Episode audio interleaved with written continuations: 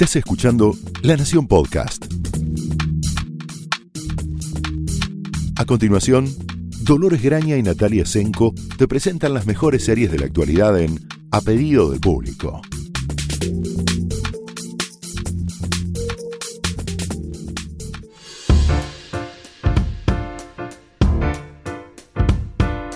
Hola, bienvenidos a un nuevo episodio de A Pedido del Público. Yo soy Dolores Graña Yo soy Natalia Tresenko.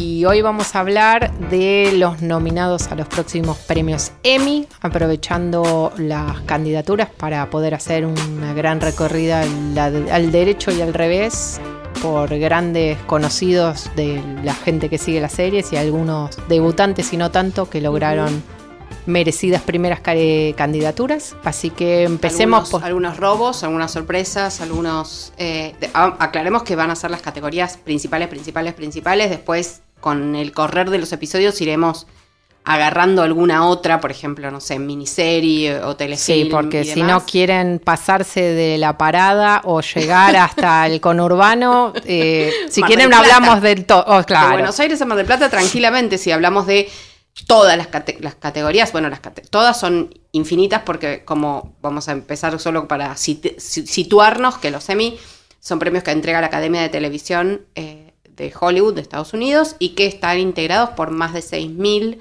votantes, 6.000 integrantes, que pertenecen a todas las áreas creativas eh, de la televisión.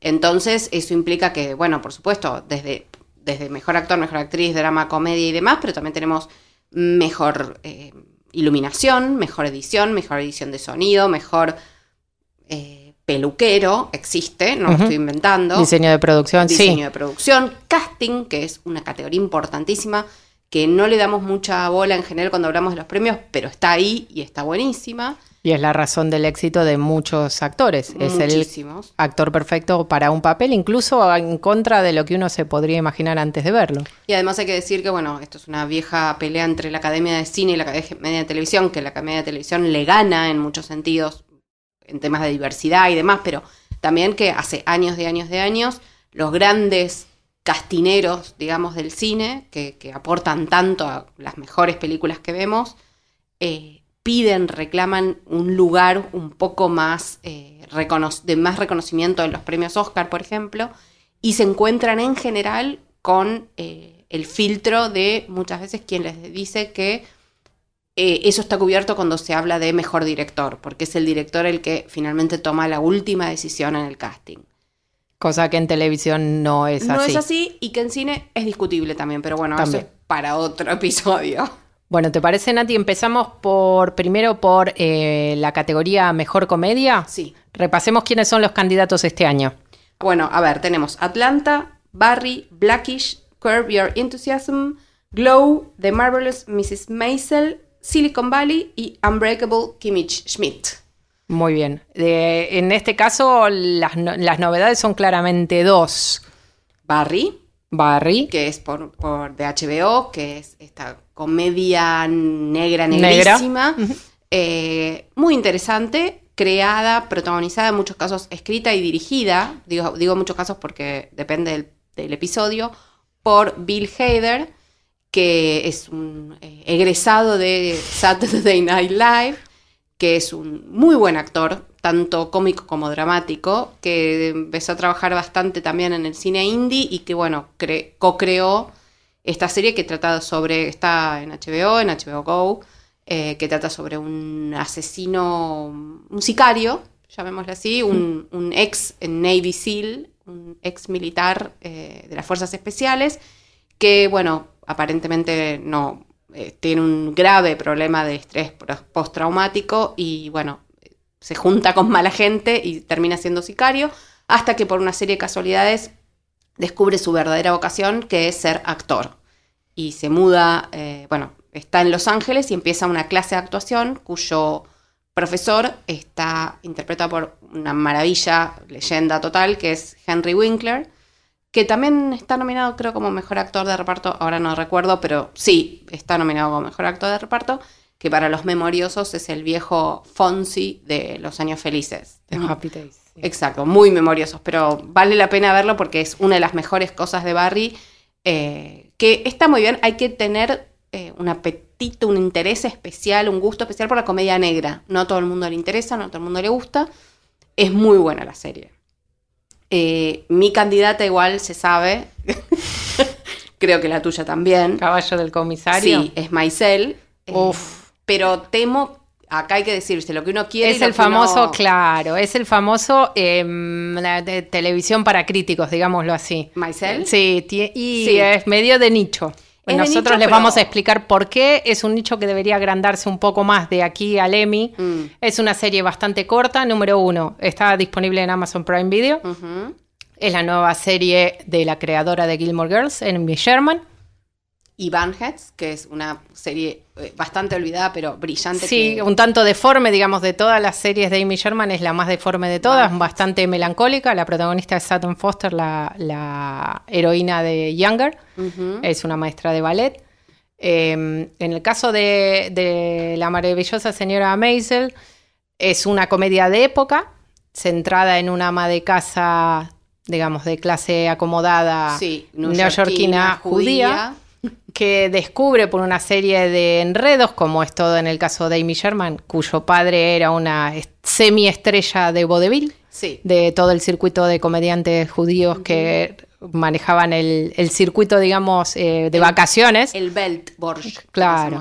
Eh, entonces ella tiene siempre muy, aprend- muy bien aprendidas y muy bien trasladadas a lo visual todos estos eh, guiños del slapstick y los gags con el remate y las entradas y las salidas y la semillita plantada de un gag que va a venir por ahí dentro de tres capítulos. Eh, la, la protagonista, que es Rachel Brosnahan, que la pueden conocer como una de las actrices de House of Cards, era la que interpretaba a una joven que presenciaba, digamos, una situación comprometida y entonces medio que la secuestraban en una habitación. Era una prostituta que la tenían encerrada en una habitación, el personaje Michael Kelly a lo largo de un montón de capítulos. Y cu- cuyo personaje era pequeñísimo en, en los primeros episodios y crecía en gran medida porque es muy, muy buena actriz. Es excelente. Eh, actriz. muy joven, además, y que acá se anima, digo, en Maisel hace algo que es stand-up, eh, o, o- o la versión más eh, rudimentaria del stand-up, porque bueno, estamos hablando de los años 50, 60. Ujú. Eh, se supone que está algo basada en la carrera de John Rivers, no en la vida particularmente, el personaje, pero bueno, tiene todas las características de las series de, de Amy Sherman también. No paran de hablar en ningún momento, hay vínculos familiares muy fuertes, también muy complicados. Sí, sí. Eh, y una, obviamente, una, la presencia de una protagonista femenina eh, fuertísima, eh, con sus complejidades y sus eh, claros y oscuros, pero bien delineada, creada. No hay acá ninguno de los personajes, incluso de los, los menores o los secundarios, pues no, no hay menores, están hechos de cartón. Son, es lo que tienen los- las series de Amy Sherman Paladino y esta en particular es que no solo retrata una época, sino que se ocupa de cada una de las personas que circulan en este mundo, hasta, no sé, la persona que trabaja en la casa de los padres de la protagonista tiene su propia personalidad, hasta casi una historia, como sucedía en Gilmore Girls, donde hasta el, el- el que entraba a, al, no sé, a la a hostería a pedir un, un agua era un personaje, de repente. Eh, el tema es que, bueno, acá la gran pelea, creo yo, en esta categoría es con Atlanta. Sí, no, no estamos esperando que Mrs. Maisel, una serie que acaba de arrancar con una temporada ya disponible y otra más ya confirmada, eh, sorprenda a los votantes de los Emmy que suelen ser más conservadores en sus premios que los Globos de Oro, que Exacto. siempre se echan una canita al aire y deciden algo que queda todo el mundo atónito. En este caso, no es de esperar que es No. probable que Atlanta lleve las de ganar. Eh, Sobre todo porque, bueno, está Don- Donald Glover, que es como el nuevo chico dorado. Claro, Hollywood, y que- para disparate ya está Glow, por ejemplo, Sí. otra gran candidata, otra serie excelente, cuya segunda temporada ya tienen disponible en Netflix. O sea que para premiar cosas delirantes, Mrs. Maisel tiene un número demasiado alto Sí. para que le toque este año. Y tiene oportunidades todavía para, para ganar Más adelante. Más adelante. Bueno, pasemos a los dramas porque si no, Si no, eh, sí. Llegamos a Mar del Plata. Exactamente. Eh, las candidatos en serie dramática básicamente son todos muy conocidos, probablemente las vieron todas estas series, si alguna de ellas le falta, es una oportunidad para ponerse al día. las más nominadas este año en los Emmys son dos, dos de los grandes tanques que tiene que tienen las series en este momento, como Game of Thrones y Westworld. Ambas dos están mencionadas en la categoría central, acompañadas por The Crown, The Handmaid's Tale, eh, Stranger Things, eh, The Americans y This Is Us. O sea, no hay chiquitas acá. Ninguna, ni principiantes. No, ni principiantes. De hecho, todo lo contrario. Está The Americans, que sería su última oportunidad para, para ganar el Emmy, porque terminó. Eh, para mí, la que debería ganar este año, sin duda tuvo la mejor temporada de su historia y la mejor temporada de todos estos que acabas de mencionar. Es probable. Em, lo que es mucho decir porque las seis temporadas de The Americans realmente tienen un nivel difícil de mejorar y un nivel de compromiso con su propia forma de contar una historia. Es una historia compleja, eh, seguramente ya saben, es la historia de un matrimonio de espías casados como parte de su fachada, infiltrados en un suburbio norteamericano durante la Estados Unidos de Reagan en la década del 80, bastante antes de la caída del muro. Eh, y las cosas que hacen y las cosas que se permiten hacerse el uno al otro para seguir adelante con su misión, incluso nosotros con el diario del lunes, como solemos decir nosotros, la, el hecho de que sabemos que fue todo para nada. Es, un, es un nivel de tragedia que mm, sobre todo en la última temporada. Isabelina. Y totalmente que en la última temporada sube eh, los niveles de angustia, pero angustia en el, en el, entre comillas, buen sentido de todo lo que estamos viendo que esta gente está tratando, sufriendo, intentando para, bueno, finalmente eh, también cumplir con lo que ellos creen que es eh, el objetivo de su patria, de la que son absolutamente leales, para enterarse muy lentamente, no voy a spoilear porque hay gente que no ha visto la, última temporada, para ir enterándose de lo que nosotros como espectadores ya sabemos que esos objetivos de su patria, algunos podrían tenerlos, pero no eran los que estaban ganando definitivamente la Unión Soviética. Eh, entonces ellos que pensaban que iban a lograr vencer eh, al capitalismo y, y, a los Estados Unidos en particular, empiezan a encontrarse con que la pelea está casi perdida y no precisamente por la habilidad de los espías norteamericanos. Sí, que son básicamente como una suerte de doble MacGyver eh, que logran, sacar, logran conseguir cosas increíbles con apenas un par de pelucas, dos dientes postizos y el encanto personal de la pareja protagónica que la verdad que es brillante. Brillante y sería impensable pensar en una serie como The Americans, que es cuyos valores y su, postura acerca del mundo y el, y el, compromiso de sus personajes centrales para con su tarea un poco se replican en el tono seco, reprimido, eh, duro que tiene a veces, incluso ante, ante las acciones de sus, de sus personajes. Eh, la verdad que sería difícil pensar en otros, otros dos actores que pudieran llevar adelante seis temporadas de, un relato tan cargado como este sin que se vuelva imposible para ver una suerte de obligación, una tortura. Exacto, y no lo es en absoluto, y bueno, la última temporada definitivamente no. También eh, es cierto que, por más que decimos que la historia es de dos espías y todo esto que estamos contando a nivel, digamos, macro político, eh, también es cierto que es la historia de un matrimonio eh, y la historia de dos personas que, no, sea como sea, son muy buenas en lo que hacen. Y siempre tiene un especial disfrute en las historias de ficción cuando podéis seguir a alguien que es muy bueno en lo que hace y que sabe que es muy bueno en lo que hace. Es, es una especie de llave mágica para el entretenimiento que funciona 100% de las veces. Si está bien escrito, por supuesto, como en el caso de American, que está brillantemente bien escrito, por un ex espía, hay que decirlo también. de la CIA, del bando contrario. Exacto. Podríamos pensar de que el rol del eh, agente del FBI que los persigue todo el tiempo imaginando que ellos deberían estar ahí, pero nunca imagina que son sus vecinos de enfrente. Exacto. Que es, eh, es, un actor que se llama Noah Emmerich, que lamentablemente no está nominado y por su trabajo en toda la serie, pero especialmente en los últimos episodios de la última temporada, creo que se lo más que merecía. Pero bueno, esas son cosas que suceden. También hay que decir que entre las nominadas, yo creo que tendría que ganar The Americans. No puedo decir que vaya a ganar. La verdad es que Es más No, porque el deseo. terremoto de The Handmaid's Tale, que si bien llega con eh, los ecos del ayer, fue la serie de la que hablamos eh, el año pasado. Sin embargo, recién en, en este momento el Emmy es capaz de premiarla y es difícil imaginar que en este momento histórico de Estados Unidos opten por premiar a el disenso. Es cierto que The Americans y The Handmaid's Tale comparten ciertos gestos temáticos y políticos, pero Hay que ver. No, yo decía también, bueno, eh, Stranger Things parece estar ahí como una especie de, testimonio más que otra cosa, ¿no? De, que testimonio quiero decir de esto es un fenómeno, Netflix eh, eh, reina definitivamente en, lo que tiene que ver con contenidos televisivos, el streaming no puede no estar entre las series más nominadas. Eh, pero bueno, ahí tienen The Crown, que la, hay que decirle que la, temporada que está nominada no fue la mejor. Eh, Bueno, Game of Thrones también. Hay muchísimos gestos para las cosas que todo el mundo está viendo, que es una forma también de llevar, a su- de llevar a sus estrellas a la premiación y que básicamente se reúnan todos los elencos más taquilleros en una misma noche. Sí, sí. Eh, pero es difícil pensar un universo en el que The Handmaid's Tale y en todo caso, en el caso de Justicia Poética de Americans, no puedan llevarse el premio. Ojalá que sea así. Sí, lo bueno es que está bueno todo el espectro de la serie dramática. Pues tenés Westworld, que es lo más eh, Cerebral. cerebral. que puedas encontrar, y tenés This Is Us, que es lo más sentimental que puedas encontrar. exactamente.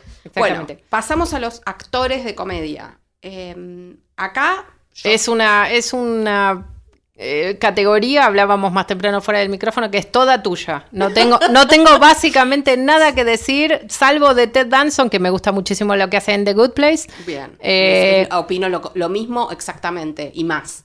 Me sigue sorprendiendo como una especie de rémora o alguien que quedó en un formulario y no lo terminan de sacar para el año siguiente, la presencia de William H. Macy en Shameless. No, eh, es un- No tengo explicación ni por su actuación ni por lo que es la serie Shameless, que nunca fue una cosa espectacular No, y la verdad que continúa con cierto oficio, pero básicamente volviendo Sí, sobre es los temas de siempre. Es un muy buen actor, eso sin duda, pero creo que ahí gana un poco más la cosa del, del- del clásico, del que siempre está.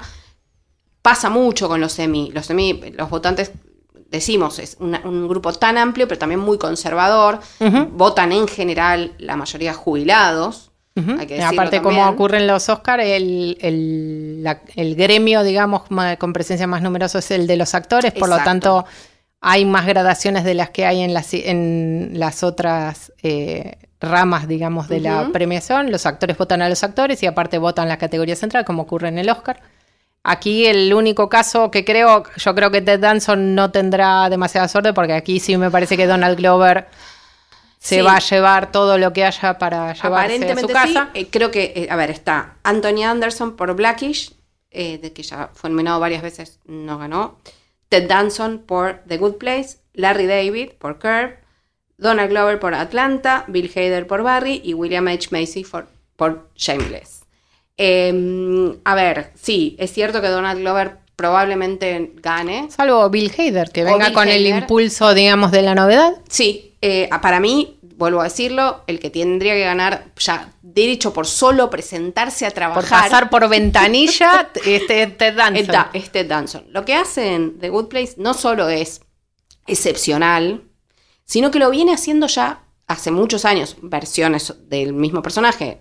Hemos contado ya en algún otro episodio que The Good Place es eh, una comedia que juega con la idea de el purgatorio, el infierno y el cielo, digamos, y el paraíso.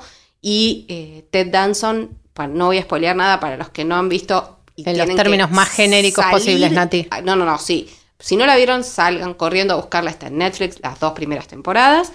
Eh, Ted, Danson, Ted Danson es el, digamos, Manager, claro. manager, encargado, responsable de ese lugar. De al- ese más allá, digamos. más allá al que llegan los protagonistas de la serie.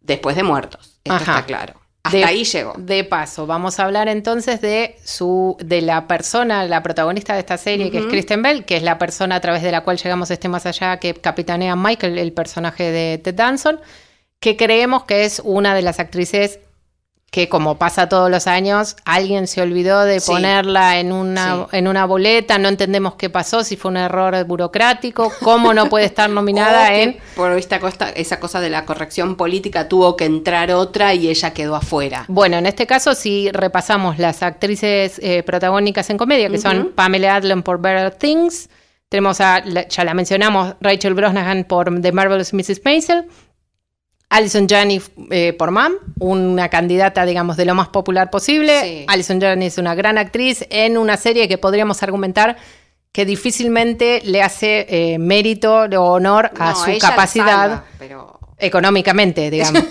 No, no, digo, ella salva la serie. Ah, porque sí, si no porque sería inmirable. la verdad que no le pide que haga ni un cuarto de lo que ella no, hacerle. no. Lo hemos visto hacer en un montón de otras series. Sí. Eh, Issa Rae en Insecure, una serie de HBO Muy buena. muy buena, centrada más en un público más millennial, Sí. eh, que es muy interesante de ver y es una de las nuevas voces de la comedia. Sí, yo no sé si es tan buena actriz como guionista. Mm, Ella es la sí. creadora y guionista también de, de la serie y realmente es muy, muy bueno lo que escribe y lo que hace. Como actriz me parece que está bien, pero no sé si es una maravilla. Eh, mejor me parece la que sigue, que es Tracy Ellis Ross, que es la protagonista de Blackish, que es muy buena también. No ha sido tan reconocida como yo creo que se merece. Y después tenemos a Lily Tomlin por Grace y Frankie, Que ahí claramente es el slot que estábamos argumentando, que le habían borrado Kristen Bell y le habían puesto Lily Tomlin, Sí, porque o- es difícil argumentar que Lily Tomlin es mejor que Jane Fonda en su lugar. Ah. Lo que sí es, Jane Fonda es Mm. un personaje irritante para Hollywood y difícilmente sea Sí. candidata. eh, Acá hay un tema también, digamos, es, es para abrirlo mucho, pero hay un tema también de representatividad, de diversidad. Están los, los Emmy muy atentos a esto. Y entonces tener a Issa Rae, que es una actriz negra, tener a eh, Tracy Ellis Ross, que es una actriz negra, pero también tener a Lily Tomlin, que es una actriz vieja, o lo voy a decir así, con todas las letras, y homosexual, hace que se les haga un, eh, digamos, una tormenta perfecta. un- no pueden perder por ningún lado. En cambio, si pones a Kristen Bell, bueno, nada, es una chica simpática, rubia, eh, graciosa, talentosísima, pero que en el contexto que estamos viviendo... También siempre se juega con el argumento de tiene tiempo para ser premiada, ¿no? Con, e- con- ese argumento, Donald Glover tiene 40 años. Bueno, no, pero eso en general siempre corre para las mujeres, no para los Ah, hombres. sí, por supuesto. Sí, sí, sí. Las mujeres siempre tienen tiempo para ser premiadas Mentira. cuando ya, no sé. Mentira. No, no, claramente tienen la misma cantidad de tiempo Bueno, que los hombres, o pero las premian solo cuando eh, ya son Lily Tomlin y Jane Fonda. Bueno, no importa, no vamos a entrar en eso ahora. Lo que creemos, bueno, está Rachel Brosnahan ahí. Que eso es de lo más joven de lo más joven, y igual que Issa Rae. En Sí. el caso de Tracy Ellis Ross, que está en Black, ella es una serie de la televisión abierta norteamericana con muy buen respaldo de público. No es Modern Family, pero le va No, muy bien sí. en ABC, la, la señal propiedad de Disney.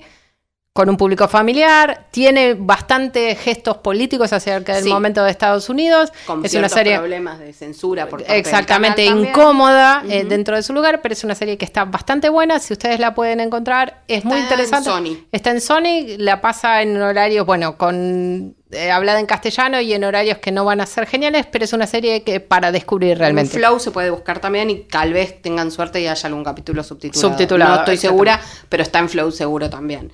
Eh, bueno, después pasamos a los, eh, los así pesados, pesos pesados, Pesos pesados. que son los actores protagonistas de drama. Muy bien. Eh, sí. Arranquemos con las mujeres para variar. Bueno, a ver, vamos a decir que las nominadas son Claire Foy por The Crown, Tatiana Maslany por Orphan Black, la vinimos pidiendo hace 20 años, aparece ahora en todos Llegó, lados. claro, justo cuando no la podemos premiar. Elizabeth Moss por The Handmaid's Tale, Sandra Oh por Killing Eve, eh, Kerry Russell por The Americans y Evan Rachel Wood por Westworld.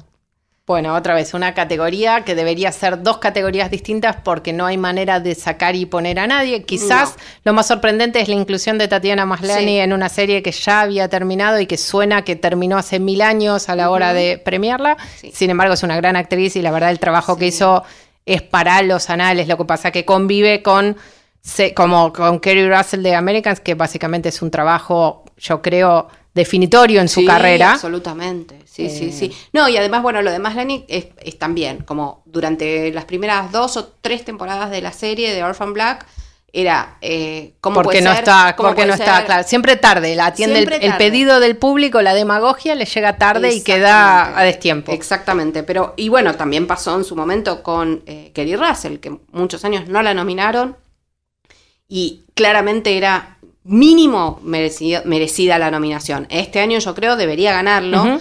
No la tiene fácil, no la tiene fácil. No la tiene porque- fácil porque, bueno, Elizabeth Moss, el trabajo de Elizabeth Moss, que no solo es la protagonista, sino es una de las productoras ejecutivas de una serie con tanta relevancia, incluso más en los Estados Unidos como The Handmaid's Tale, eh, es medio insoslayable, es probable que sea su gran competencia. En el caso de Claire Foy pasa lo mismo. Sí. El trabajo de Claire Foy es el último año que lo pueden premiar. Recordemos que en The Crown, este, a partir de este año, va a ser reemplazada por otra actriz que Olivia va Colman, que- Olivia Colman. Ya eh, están disponibles las primeras imágenes de ella como la reina, que la interpreta cuando es una mujer de, de mediana edad, de Isabel II. Entonces, en este caso, Claire Foy es su última oportunidad por ser premiada por un retrato complejísimo Sí, sí, sí, sí. eh, casi camaleónico, su capacidad de volverla a la reina como una persona completamente opaca y completamente abierta, eh, Sí, preciosa y horrible. para empezar. Sobre todo de una persona, no solo un ser humano cualquiera, sino una persona retratada en 25 mil Sí. millones de formas Sí. distintas a lo largo de todos estos años de reinado y devolvernos un personaje que parece nuevo. sí, es eh, absolutamente así. Es una pena que haya caído en una categoría en donde probablemente no, no la puedan reconocer porque lo que hizo, y claramente en este caso también es una, es una, es una actuación definitoria en su carrera y de hecho ahora ya la vamos a tener en cine haciendo papeles completamente distintos, eh, como Lisbeth Salander en las nuevas versiones de las novelas de Stieg Larsson. Eh, también hay que hacer una parte para Sandra Oh, que si bien Sí. es una gran estrella en los Estados Unidos, este papel en particular, dedicamos un capítulo casi completo para hablar de Killing Eve y por qué es la serie del año y que pedir por favor a quien sea que tiene los derechos de Killing Eve, Por o la favor. Netflix o la BBC América, Sí. eh, que la hagan eh, disponible, disponible en nuestro país legalmente. legalmente, claramente. Y obviamente hay que hacer un apartado que el papel de Sandra Oh en Killing Eve sería imposible sin la presencia de Jodie Comer, que es la persona que quiere matar a Eve, de ahí el título, que no recibió ninguna nominación. Este es otra Un- vez el caso de... un escándalo. escándalo. Eh, otro caso de todavía tiene tiempo esta Sí, chica pero joven. Está bien, pero, Pero ya- es ahora. Ya, ya había sido muy, muy bueno su trabajo en Doctor Foster, donde hacía también una contrafigura. Jodie Comer estamos hablando, ¿no? Sí. Exactamente. Una contrafigura que tampoco ha sido muy, muy reconocida y en lo que hacen Killing Eve es realmente también definitorio, aunque sea joven, no me importa, pero bueno. A nosotros no nos importa, pero No. se ve que la academia sí. Bueno, y Sandra Oh, imagínense el estado de la industria norteamericana, que es la primera actriz de ascendencia asiática en recibir una nominación en esta categoría. Sí. En la historia de los premios Emmy. Y ella había sido nominada por Grey's Anatomy, donde tenía un papel muy importante, pero considerado secundario. Fue muchas veces nominada, creo que más de cinco, nunca lo ganó. Nunca lo ganó. O sea que, digamos, eh, podría ser la gran sorpresa, podría ser la gran sorpresa Sí, de los premios. claramente, en términos de la- el gesto político que sería, en términos de representación dentro de Hollywood, premiar a una actriz de ascendencia asiática con un papel que claramente lo vale, no Sí, habría ninguna discusión de términos artísticos, traería este combo que hablaba Nati recién aparejado de hacer un gesto en favor de la diversidad en pantalla, premiando a una actriz Sí. que lo merece largamente más allá de... Absolutamente. Y que merecía otra largamente cosa. también tener un protagónico por fin, y bueno, lo consiguió, que ya es mucho en, en- en términos de, de la industria de la televisión.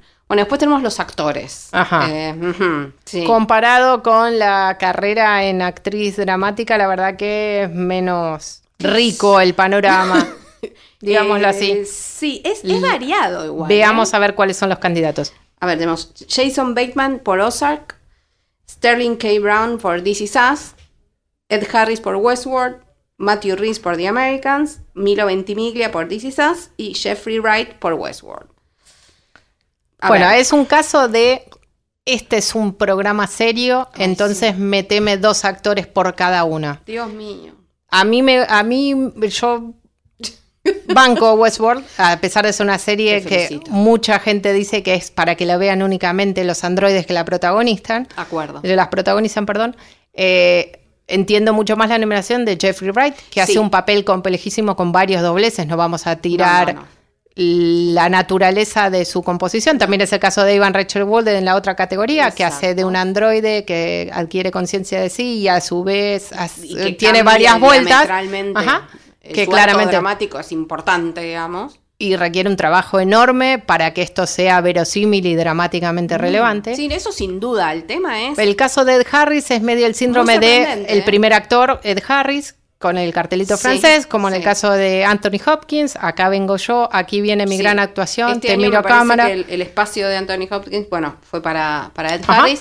No me vas a escuchar a mí decir que Ed Harris no merece un premio siempre, no, solo lo que no entendemos, claro, lo que no entendemos demasiado bien es por qué lo merecería por este papel. No, no lo entiendo. Eh, está muy bien, pero no. Eh, sin embargo, sí, entiendo Matthew Rhys. Acá creo que Matthew Rhys tiene el camino bastante más allanado que Kerry Russell. El gran, acá la cuestión es Sterling K. Brown, que es el gran, gran favorito allá. La estrella, claro, de, Daisy Sass. Y eh, merecidamente, esto es. Así. Sass, eh, creo que no hemos hablado de esta serie acá en el podcast. Es una serie, es un drama eh, familiar norteamericano, también de la televisión abierta, en el sentido más amplio posible, de tres hermanos. Eh, es la historia de sus padres y de los tres hermanos y su relación. Tiene un gimmick, una vueltita interesante que juega con el tiempo eh, de vida, digamos, y va y viene en la línea cronológica de la historia. Eh, está bien, está bien, es muy Sterling K. Brown es el hijo adoptado de este matrimonio y de sus hermanos mellizos. Eh, es el gran, la gran estrella surgida de, este ensamble, claramente. Eh, tiene la línea argumental más compleja, que tiene que ver con, otra vez, cuestiones de identidad, de raza, sociales, acerca de lo que se espera de él y lo que él espera de sí mismo, su relación con su familia biológica, sobre todo con su padre. Eh, la serie la emite Fox Light, si no me equivoco, pero también se puede encontrar en la app de Fox completa. Y en Flow también. Y en Flow también.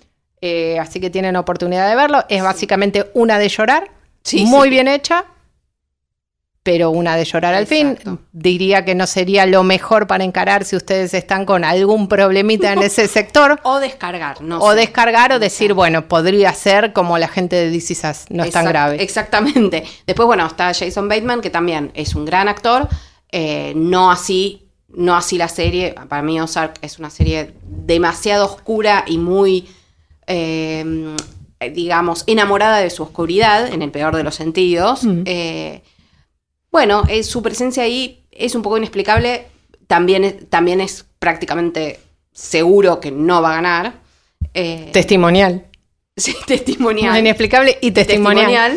Eh, vamos a ver, creo que acá la, gran pregunta es si finalmente le darán el premio que se merece Matthew Reese, que como sucede con, con Kerry Russell, se lo viene mereciendo hace varias temporadas como sucede, a diferencia de lo que sucede con Kelly Russell, él suele estar menos mencionado entre, uy, ¿cómo puede ser que no lo hayan eh, nominado? Porque realmente lo que hace ella es eh, gigantesco y lo de él es menos aparente, pero está ahí y nada, yo solo recomiendo ver los últimos, recomiendo ver toda la serie, pero para entender esto mm, cabalmente, los últimos dos episodios de la serie y es eh, clarísimamente claro que debería llevarse el Emmy, pero bueno, eso ya no depende de nosotras. Imagínate si dependiera. Bueno, los esperamos en un próximo episodio donde vamos a seguir hablando de las mejores series, las que conocen, las que no conocen, las que creemos que deberían ver y las que de las que deberían alejarse rápidamente para no perder el tiempo. Nos vemos la próxima, hasta luego. Esto fue A pedido del público un podcast exclusivo de La Nación. Escucha todos los programas de La Nación Podcast en www.lanacion.com.ar. Suscríbete para no perderte ningún episodio. Estamos en Spotify, Apple Podcast, Google Podcast y en tu reproductor de podcast favorito. Seguí escuchando La Nación Podcast.